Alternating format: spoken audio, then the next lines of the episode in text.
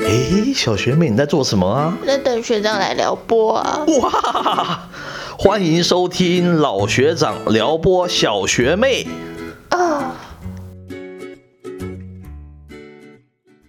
欢迎收听老学长撩拨小学妹，我是老学长派派。我是小学妹微微。我们今天要聊的一个主题啊，叫做红皇后与黑皇后。那么，什么叫做红皇后与黑皇后呢？这就是学长最期待的 part。是什么？你没有啦说清楚。，它是一个生物学里面的词汇。哦哦，我们这边先卖个关子嘛，好啊等一下再跟那个大家来说分明哈、那这边先赶快来介绍一个最近的一个新闻呐、那当然跟我们主题是有关的哈、是，我们知道这个黄色招牌的一个灿坤哦，在台湾它当然是家喻户晓的嘛，嗯对不对？我这个这个学长的年纪到这个学妹的年纪，我们都还蛮清楚灿坤的，有哎、我们以前都叫他黄色鬼屋，因为它卖很贵。蛮蛮不好听的。哦，真的吗？对，OK，那五年前哈、这个灿坤营收曾经达到两百三十亿，它是稳坐这个山西啊家电通路的一哥哦。那但是过去几年哈、因为高层异动很频繁嘛，多角化经营的亏损，让这个灿坤这个这块黄色的招牌哦暗淡了不少。去年哈、它的营收哦。仅剩下最高峰时期的三成而已哦，净利哈仅剩一成不到，哦，听起来是蛮可怕的，对不对？那今年上半年的营收哦，更被这个全国电子超车啊，就是那个就甘心的那个破盘价的那个全国电子了哈。那这个刚接下这个董事长位置五个月后的这个临界点哦，他在最近的专访时，他喊出嘛，明年哈、要让这个仓库啊恢复五年前的水准。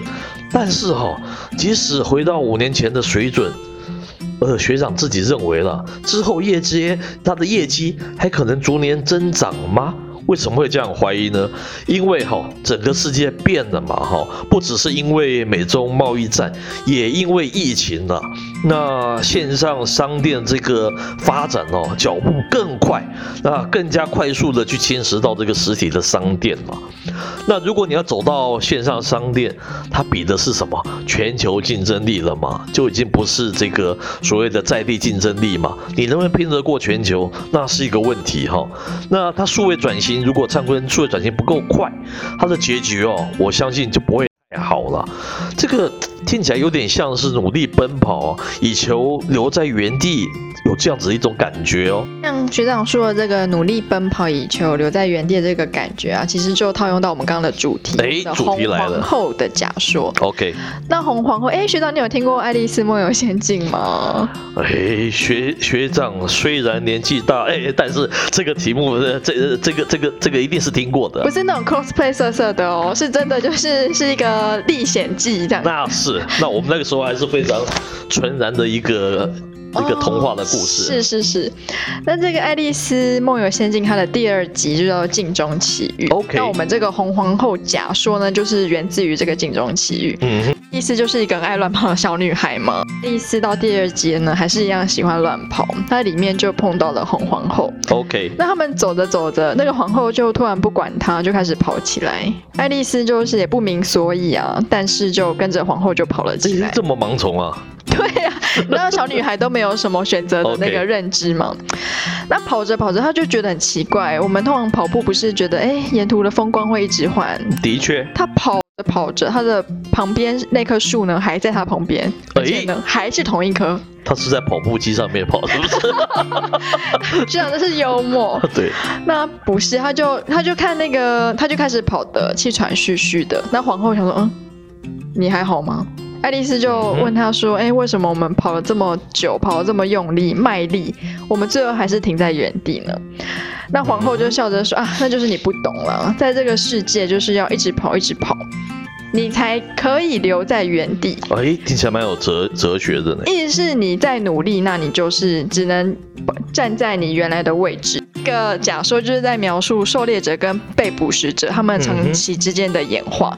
那狩猎者嘛，你知道，如果是很笨的狩猎者，就很长很容易就吃不饱。嗯哼。那他为了要让自己吃更饱，有时候可能是一个自然的小插曲啊，他就衍生出各式各样的技能。对。我们现在啊，就是像现在狼好了，虎啊，他要去吃那些小猎物，那小猎物也不是傻傻的在那边给你吃。嗯哼。哎，有的开始会躲在洞里面，有的开始晚上才出门，像是哎很多像是那种枯叶虫啊，在叶子里面看不到它在那里的那种隐身技能，也是为了要增加它们这个存活率。那这些狼呢，为了要吃东西，那它也会哎，可能就发展了它的夜视系统。哇。那像这样子，像是狼啊、虎这些狩猎者，他发展出一些技能呢，就可以提高自己被喂饱的几率嘛。那这些学会躲藏或者晚上才出门的这些被捕食者，他也学得了新的藏身术，都是为了什么？增加自己的存活率。那其实他们狩猎者跟被捕食者，哎，今天换个角度，狼可能被什么吃？狮子啊，老虎啊。哦，好，狼可能被狮子、老虎吃，那这些被捕食者也有可能去吃比它体型更小的这些生物。OK。所以说，为了生存，不管是被吃的还是吃人的，他们透过这些主动或是被动的演化机制，但其实双方都会保持在一个很微妙的平衡上面。嗯哼。不过呢，其实追根究底了，不论他们如何的用尽心机啊，费尽气力，危机没有少一点，优势都没有多一些，就好像双方都停留在原点一样。那其实就有点像是学长刚刚说的，努力奔跑嘛，就留在原地的状态是一样。真的非常有趣的一个理论啊，一个假说。哇，刚刚学妹介绍这个红皇后的假说哈。这学长突然想到，在科技界里面也有类似的案例哦。真的假的？非常经典。哎，对，就是我们现在大家常用的这个 iPhone 手机嘛，它就是一个哎，智慧型手机就是一个很好的一个例子嘛。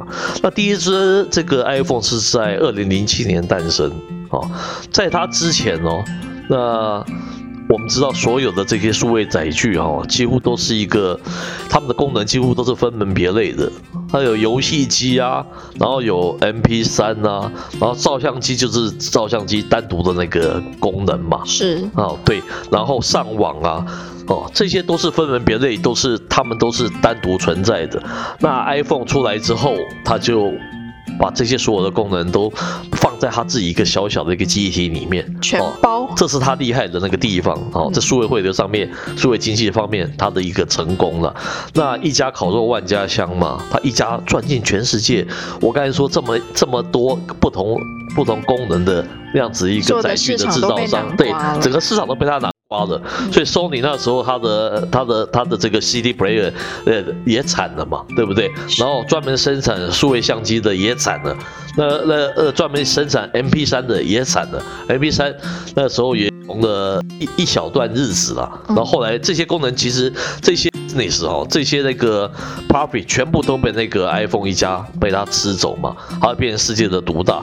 那当然全世界就开始重新去思考嘛，因为 iPhone 定义的全全新的这个数位汇流这方面的那个市场，那大家都就是争先恐后的去做智慧型的那个手机啊，嗯，所以会有那个 LG 啊，会有 HTC，大家哎，大家应该还有点印象哦，HTC 啊，然后会有华为的手机开始诞生。啊，然后会有 Sony 他们自己也展出这个这个智慧型手机啊。不过这个东西就是这样，每年每年它都会迭代的，都会出出版这个新的产品嘛。大家就开始就开始哦，有非常多的那个竞争就开始产生了。是，不是比那个这个这个尺寸的大小，就是比它谁比较轻薄哦，就是比它续航力谁比较久，然后比那个镜头数谁比较多。哦，还是比价钱谁比较便宜？哦，这个争相厮杀的结果是，其实是全球竞争其实是非常非常的严峻的哦。这个这种挑战其实是非常的严峻。可是啊，不幸的是，这个数位这个世界大者恒大这样子一种特色嘛，对，那几乎百分之九十的这个哦智慧终端呢，这这这智慧手机的这样子的一个市场，还是被这个苹果所囊括。那这个。竞争非常的那个惨烈。可是很不幸呢，就是就是有些人就囊括了大部分的那个商机，有些人可能就是非常多家才分配。其他剩余的一些一些利益哦，这就有一些分配不均的这样子一种情况。可是大家还是像是红皇后假说中这样子一种情况，为求生存而不断的演化嘛哈。对方长了翅膀，那我就要发展这个地对空的飞弹；对方长有这个这个利齿哈，我就必须要背上一个后壳哦，让这个英雄哦，让他无用武之地嘛。但是这个精进的代价是不小的嘛，就。像刚才学长说的，一家赚大钱，其他就是分配一些剩余的这样子的一个利润，其实绝大部分都是亏钱的。只是这些演化者哦，自身都不晓得这样子的变革哦，他到底是全力奔跑以求生存啊，还是只是耗尽资源停留在原地呢？而哦，无论这个结果为何哦，你看这个智慧型手机嘛，它都不可能握手言和，终止竞争的嘛。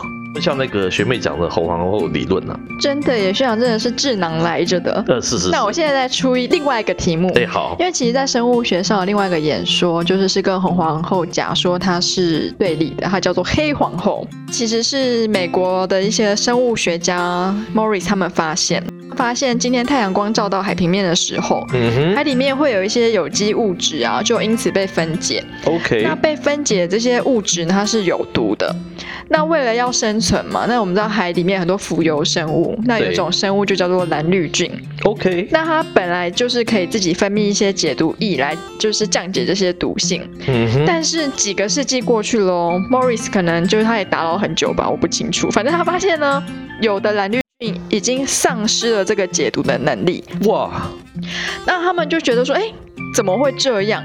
但是他们也意外的发现，还是有一群蓝绿菌是可以解毒的。OK，那他们呢就推测说，虽然说解毒，他自己可以因此活下来嘛，那同时也可以造福众生。OK，但其实他这样就需要耗费其他额外的能量去制作这些解毒液去分泌，其实对我的生存是产生负担的。哇，所以就是丢失掉这群解毒能力的蓝绿菌啊，可能就是想说啊，反正环境有其他人可以做，我就不用做了，我就旁边。放着摆烂就好了啊！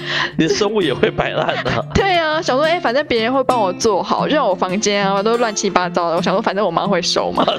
她哪天看不下去就帮我收了。你妈妈躺着也中枪就对了。对啊。OK，那这个。学妹又做一个球给学长啊，学长又继续可以这个发牢骚一下哈。其实这个灰，这个不是灰的黑皇后的这个假说，哦很适合来说说这个电视的一个兴衰史了。怎么讲呢哈？自从一九二五年哦第一部电视问世之后，它其实伴随着世人应该有达一世纪之久嘛哦。然而啊，今天学妹家还是有电视嘛，是非常久的那个时间嘛。有有没有看是一回事啦，是，可是会有电视嘛？有的。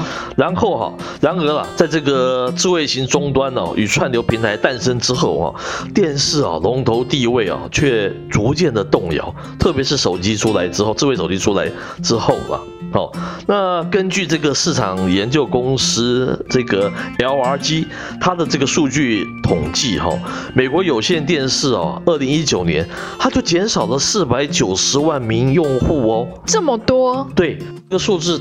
我我如果没有记错，它大概约略等于台湾的有线电视用户的那个数字吧。那是为什么消失？是就不看了呢，还是移到线上去看了？哎，当然是这个除了有线电视之外的其他的那个就是串流啊线上的一些平台了。好，这个是这这种现象其实全世界都发生，在美国这个数字是特别的严重了哦，就是它的两难啊，它又怕线上化。会抢走他的电视的那个收视嘛？是对不对？他原本的 business model 都是靠这个这个收视的规费还有广告费。嗯，当他转到线上以后，这个 trade off 这个这个这样子的交换是不是划得来呀？你是不是会赶走非常多的有线电视的用户？然后你的这个线上的用户又没有办法就是这么稳定的成满足你这个亏损嘛？因为你放到线上之后。其实线上的内容就是如如那个大海捞针一样，反而不是那么好容易找得到。那传统你就看的频道就是那，你。就算你有一百个频道，也是在那个一百个频道，是，对不对？那网络上面频道何止上亿啊，上多少了？那个都都是钱哦。那你如何在里面能够争取眼球呢？这是不是蛮值得担心的问题啊？是学长说的是，我们叫做剪线族，剪线族就是剪掉有线电视，然后改成是在线上或是在呃电脑线上也是一种线上，然后或是手机啊，利用手机的串流这样子的一个功能来收看嘛哈。ENBC 它更大胆的预测，到二零二二年的时候，会有百分之二十五的家庭中哦，再也见不到电视的踪影哦。这样子的一个消减，其实对学长来讲一点也不让人意外了哈，因为现在的电视和一百年前这个电视刚发明时候的功能哦，意义哦，实在是相差不远呐哦，一百年哦。其实没有相差太远，那它的内容它是远不及这个网络上丰富哦，它的互动性它又没有智慧型终端好哈，它还有地域性的这样子一种限制嘛，网络的内容是无远佛界了嘛哈，大家一直以来这个电视都没有突破性的成功创新呢，整个产业是一个这个非常守旧啊，停滞不前哦，它是不是像极了这个呃这个学妹刚才说的这个黑皇后的假说里面失去这个。解读能力的这个蓝绿菌一样哦，他不是别人要了他的命哦，是他自己放弃的自己自身的一个优势哦。学长也是觉得啦，如果这个在这个二零零七年 iPhone 推出之前，如果他能提早应应网络世界的到来哈，如果提早能够发展各种有趣的互动应用，哦或许今日的这个数位王者哈王者了，他电视仍然能够占一席之地的。因为我觉得电视它还是最近几年有在挣扎了，因为不管是像是机上盒，因为它想要跟线上串流嘛，所以包括像是一些 Netflix 啊，或者是一些线上的平台，其实现在一般的电视也可以看。那我觉得电视有一个很大的优势是它。版面比较大，你知道，像我家人可能年纪比较大了，就没有办法一直盯着手机看。对，所以我觉得那些离开有线电视圈的极大多数，我觉得可能是像我这样子的年轻人，因为以我来说，我已经可能。三四年没有开过电视机了，哇！我都是直接看像是 YouTube 上，不要让电视业者听到，不好意思啊。不过如果要代言的话，我愿意撤回这段话。好 好好，因为像我这样的年轻的学生来说，好了，第一个我没有办法一直守在电视前面嘛。对。那第二个就是我的时间也不固定啊，我当然是希望就是串流平台是更加方便的，我随便点几个键就可以看了。是。对啊，那最近其实互动性我觉得有点进步。像我的朋友常常会在 Instagram 上面上传一些，就是带一些什么互动环啊，开始开对着电视跳舞可以录影。那据我所知，像是一些那个什么三百六什么 Xbox 啊，或者是那些电动的，其实大部分还是以电视做终端了。咦，这又回到我们刚才提到这个黄黄。跟黑皇后的一个假说嘛，哈，一个是永远求精进呢，不断的推陈出新，那另外一个是永远迟滞不前嘛，自废武功了。学长这样子去理解这个生物学上面的这个红黄黑皇后，是不是虽不中亦不远矣啊？是。那学长如果要给你选的话，你比较倾向于当红皇后还是黑皇后呢？这个是算可以回答的 personal 的问题了，开玩笑的。那当然了，这个演化它是一个循环嘛。哈，它无论是红皇后或是黑皇后，每每种这个生物啊，终究都可能面临演化到尽头，还是没有办法抵抗这个环境巨变的一个瓶颈哦。那其实学长学学长是这样觉得啦。那我们先排除这样子的一个宿命不论哈，你是要选择全力奔跑才能留在原地，还是放弃你的优势养人鼻息呢？正很像是突然突然学长想到有一部电影叫做《刺激一九九五》，里面它有一个经典台词嘛，哈，人你是要忙着生还是忙着死？同样你都要就是你要很努力很努力的去工作，但是你是要去忙着生还是要忙着死？它还真的是一个非常属于哲学的命题了。是，嗯，看来在这两者之间是很难取舍，我还是当 dancing queen 好了。哦，good choice。好，那我是老学长派派，我是小学妹微微，我们下回见喽，拜。哎，小学妹，你今天被撩拨的怎么样啊？通体舒畅。哦。